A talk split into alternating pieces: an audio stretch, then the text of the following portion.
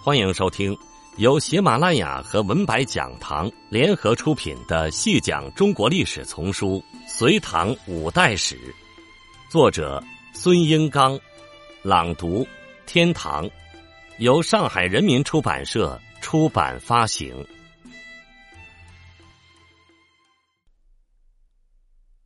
第二十八集，唐代除了人文发达。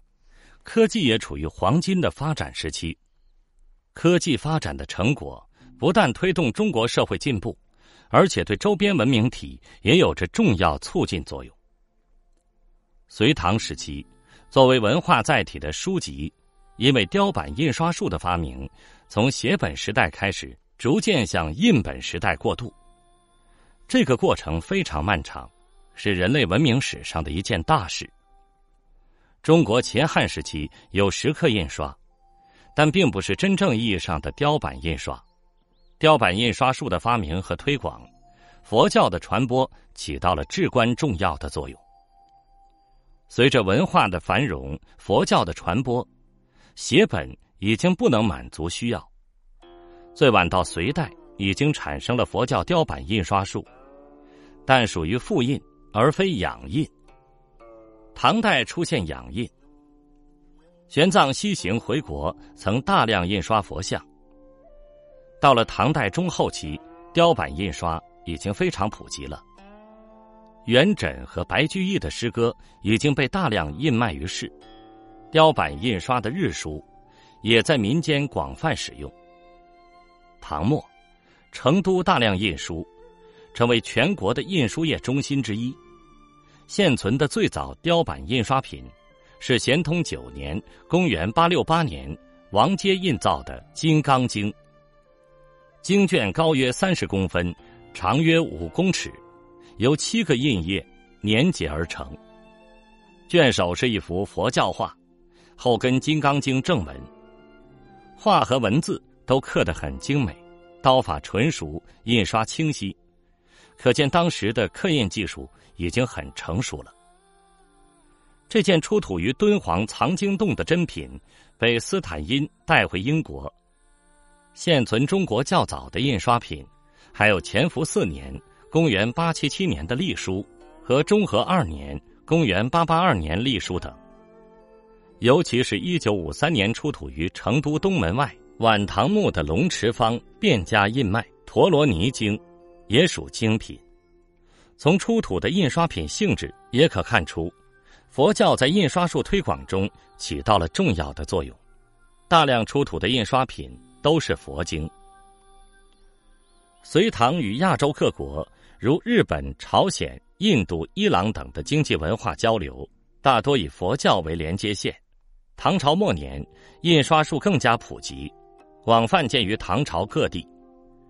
出版的书种类也开始增多，除了佛经，还有隶书、文学、咒本、阴阳杂记、占梦、相宅、九宫五维之类的术数书。印刷术在中国发明后，逐渐传播到世界其他地区，促进了当地文明的进步。天宝十载，公元七五一年。杜环跟随高仙芝在达罗斯与阿拉伯作战被俘，送到库法受到优待，使他得以周游西亚，并随着阿拉伯使团经过埃及、苏丹，而到埃塞俄比亚的摩林国。宝应初年（公元762年）乘商船回国，写了《经行记》一书，西以失传，为杜佑的通典引用此书，有一千五百余字。保留至今。根据《经行记》的记载，在大食国都亚巨罗，唐朝被俘的工匠有金银匠、画匠、灵卷之工、造纸匠等。唐朝工匠高超的技艺和科技水准，对阿拉伯世界的进步有一定的作用。造纸术也至迟在此时传入阿拉伯世界。唐代在天文、数学。历法、占星、气象、仪器制造等各个领域都取得了极高的成就。日本采用唐朝历法后，很快就废掉了之前自己的古历。日本留学生吉备真备从唐朝回国时携带的东西包括：入唐留学生从八位下下到朝臣真贝献唐礼一百三十卷，太眼历经一卷，太眼历程十二卷，侧影尺一枚，乐书要录十卷，马上饮水七角弓一张，并种种书籍药物等。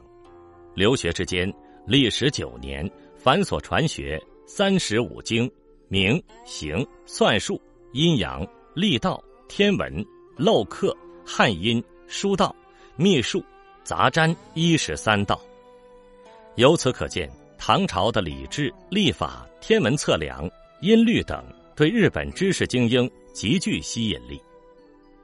唐前期天文历法及大成者为李淳风。李淳风长期担任太史令，其学术研究涉及多个重要领域。他制定的《林德历》在历法改进中占据重要位置，其东传日本，并于天武天皇五年（公元六六七年）被采用，改称为《仪凤历》。他撰写了《晋书》《隋书》中的天文志、律历志和五行志。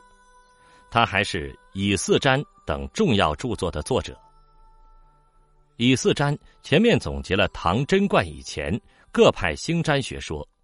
介绍了甘德、唐妹、子慎、毕造、箕子、张衡、陈卓、刘表、西殷、于继才、袁冲、郭璞等近三十位占星家的观点，经过综合之后，保留各派较一致的星占术，摒弃相互矛盾的部分，建立了一个非常系统的星占体系，对唐代和唐代以后的星占学产生了很大的影响。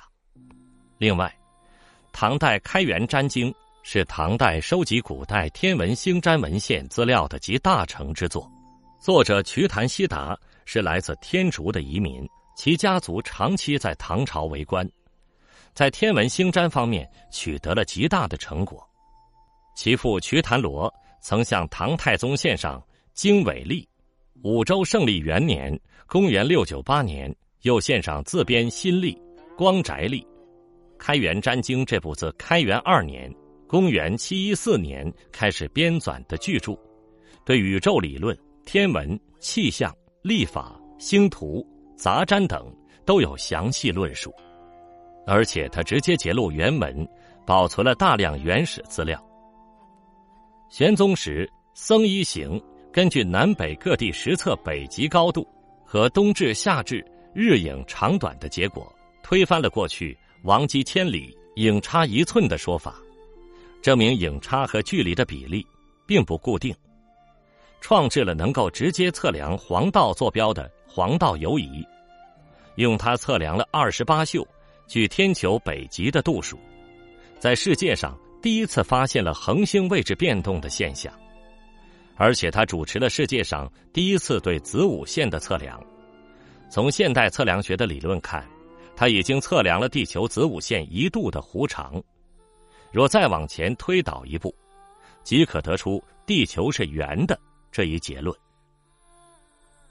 隋唐时期对气象气候，不论在实际观测还是在理论方面都有所进步，保留了大量涉及雨、雪、雹、霜、雾、气温异常、大风、干旱等天气现象的记录。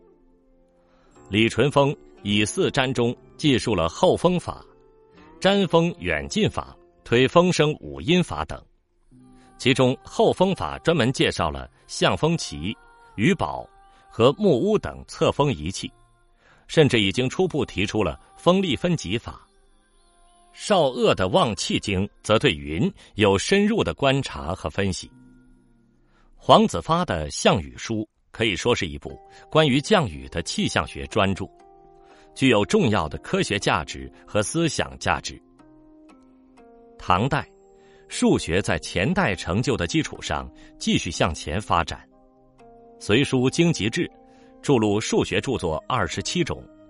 王孝通《集古算经》关于三次方程的工作、二次内插法的创立、实用算术的发展和计算技术的革新，都标志着唐代数学方面达到的高度。李淳风编定和注释的十部算经，以作为唐代国子监算学馆的数学教材。